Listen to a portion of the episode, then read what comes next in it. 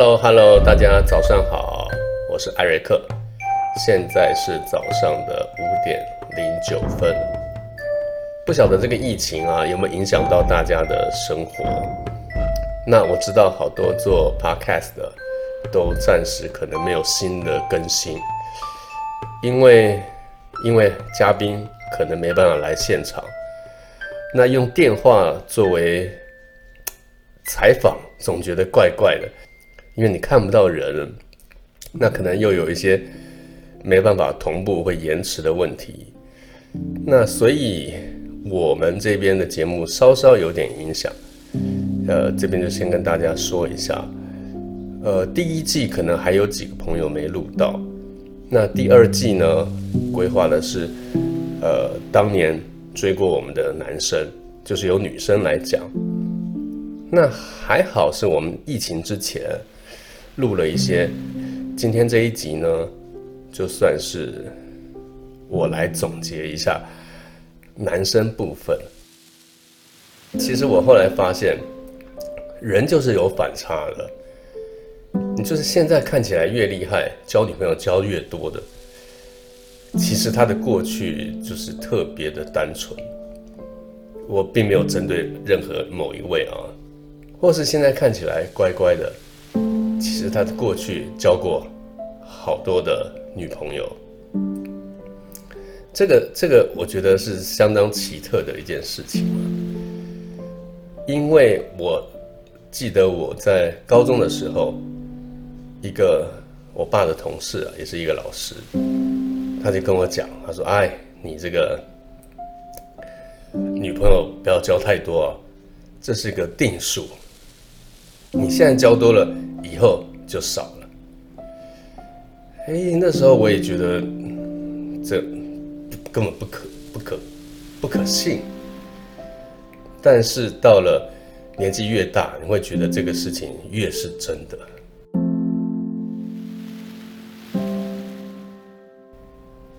好，那我们回到回到从前吧。我们是个男校，所以在一起。都非常的，都非常的皮。我们回顾到以前，我们放学的时候，大家身上都没什么钱啊，然后去吃卤肉饭。卤肉饭当然也叫不了什么菜啊，就顶多只有切几块豆腐、豆干。然后看到别桌吃完，要是有剩一些什么干莲肉干嘛？当时没有什么疫情，我们就是看猜拳输的人就去别桌吃剩的拿来吃。那更坏的是，我们吃一吃，我们会串谋，就说啊，眼神一死我们就跑。那跑一定有一个冤大头，通常是有一位比较胖的同学，他跑不动，他也知道跑不动。他家境相对富裕一点了，所以通常他就知道是他该付钱，所以他吃饭的时候他也很很聪明。到后来啊，他尽快吃，吃完他要走。我们看他吃的快，我们也加快速度。高中就是一些这种很无聊、很荒诞的事情那我们这个时候，我觉得是厚脸皮。多余不要脸，怎么讲？我们当时在追女生的过程当中，如果你脸皮薄，基本上是追不到的。你要让女生觉得会笑，觉得好玩，但是不低俗、不色情。你举个例子，那时候是香积城很火。我们也去吃，就吃的时候看到我们的餐点还没上，点完了，但隔壁桌的女生三四个人吧，已经在吃了。猜拳输了，我输了，我就转头说：“对不起，可以请我吃一块炸鸡吗？或是烤鸡吗？”就类似这样的一个小小的搭讪，她也许就成为你的女朋友。互相互相这个留下讯息。另外一段也是这样的。而我们在等公车的时候，是和一个女校在等同样的路线的公车。有一个应该是大部分男生啊都会关注到的一个女生，因为那时候流行日本的漫画，她就是眼睛大大的，然后笑得很甜那他。通常会拿着一个小餐盒，里面是他的早餐。有一次我也过去搭讪，我说我肚子好饿，可以请我吃早餐吗？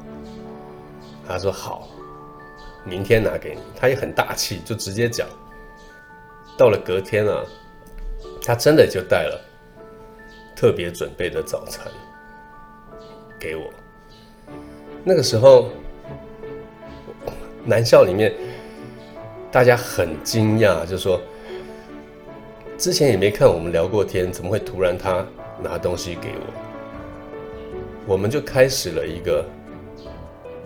吃早餐的恋爱故事，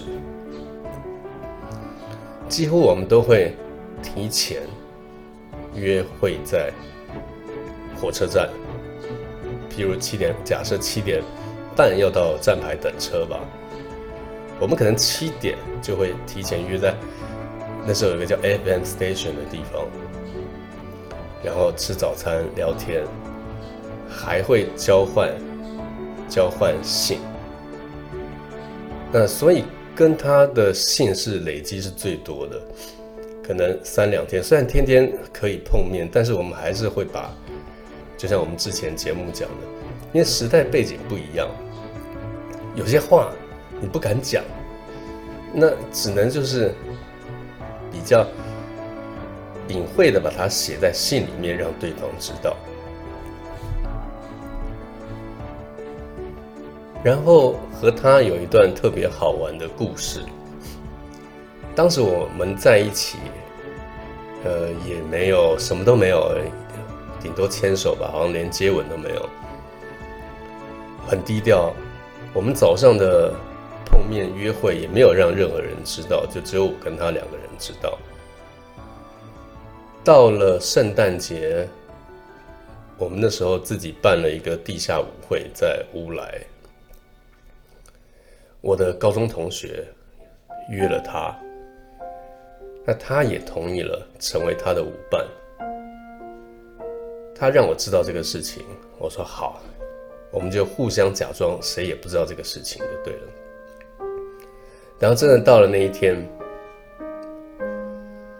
我那个同学啊，他被人家发现，举起一块大石头从山上往山下丢。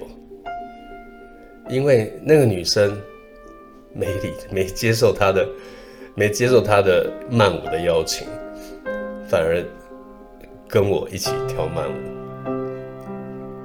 当时这件事情一直成为他心里的痛，也成为同学的笑柄。想一想，我也有点过分啊。然后那时候刚好王杰有一首歌叫什么痛什么痛来的。特别符合他那时候，所以大家那时候经常一想到那首歌，就是就联想到乌来大石头。我们经常用开玩笑的方式来跟女生搭讪或是聊天，结果有一次上课上到一半，我们班导师说：“任子阳外找。”那时候也不知道是谁，出去一看。就是前几天我们搭讪过的女女生，我觉得换成像现在来讲的话，一定是你是不是把人家肚子弄大了，或者是给闯祸了？但是也没有，他们其实就是刚好有空，很单纯，来看看你是不是真的在这个学校这个班上课。这些事情现在。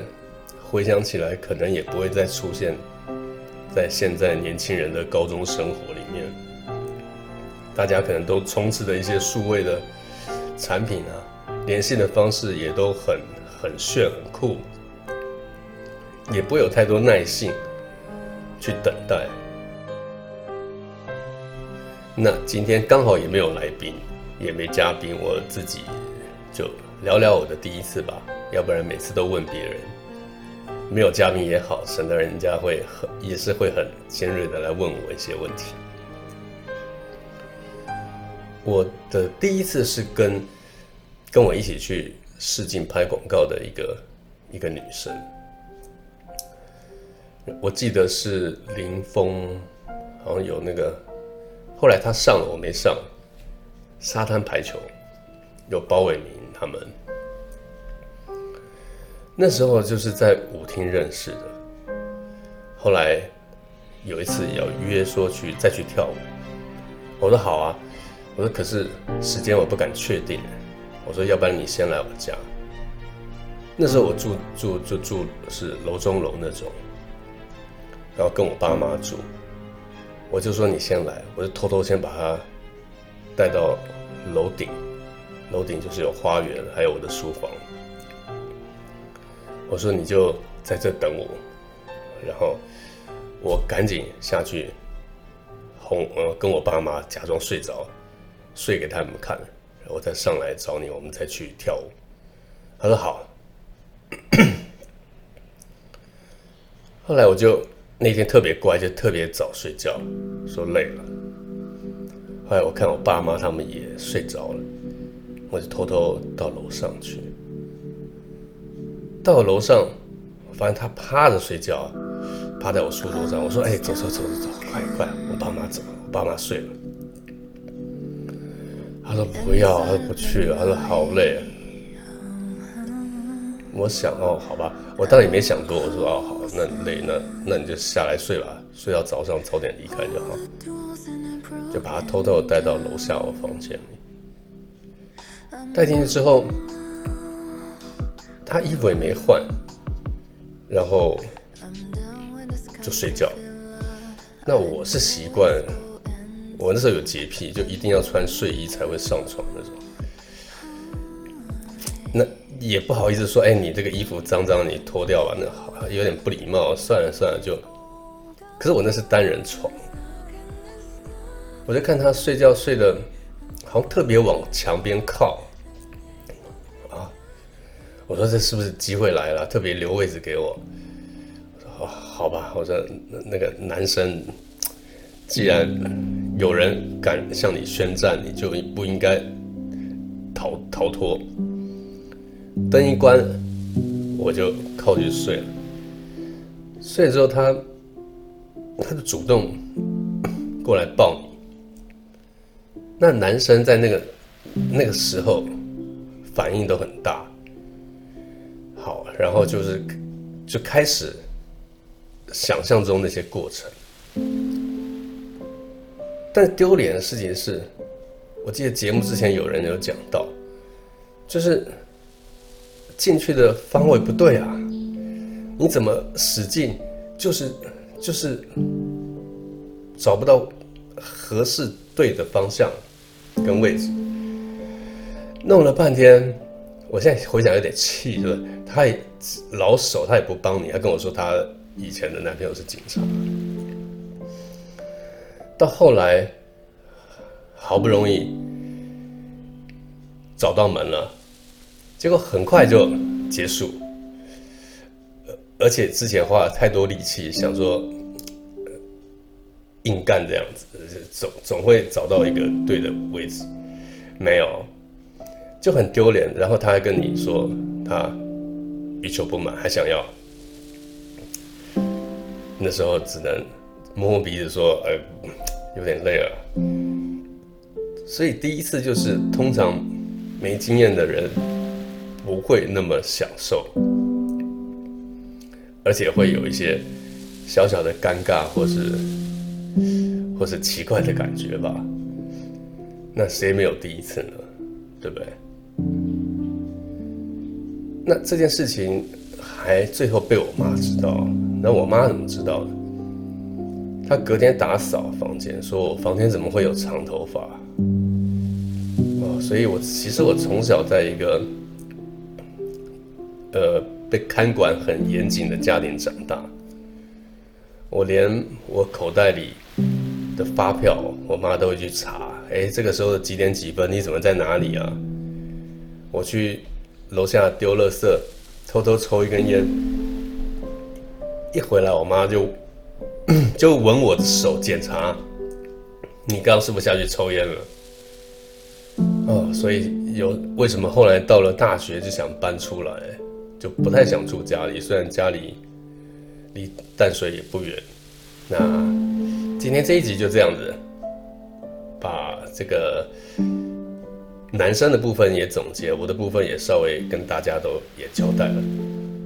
接下来的几集好像有四集，四集还是五集吧，就是女生她们讲当时追她们的男生，那就希望大家继续收听我们的节目。大家拜拜，再见。我是艾瑞克，拜拜。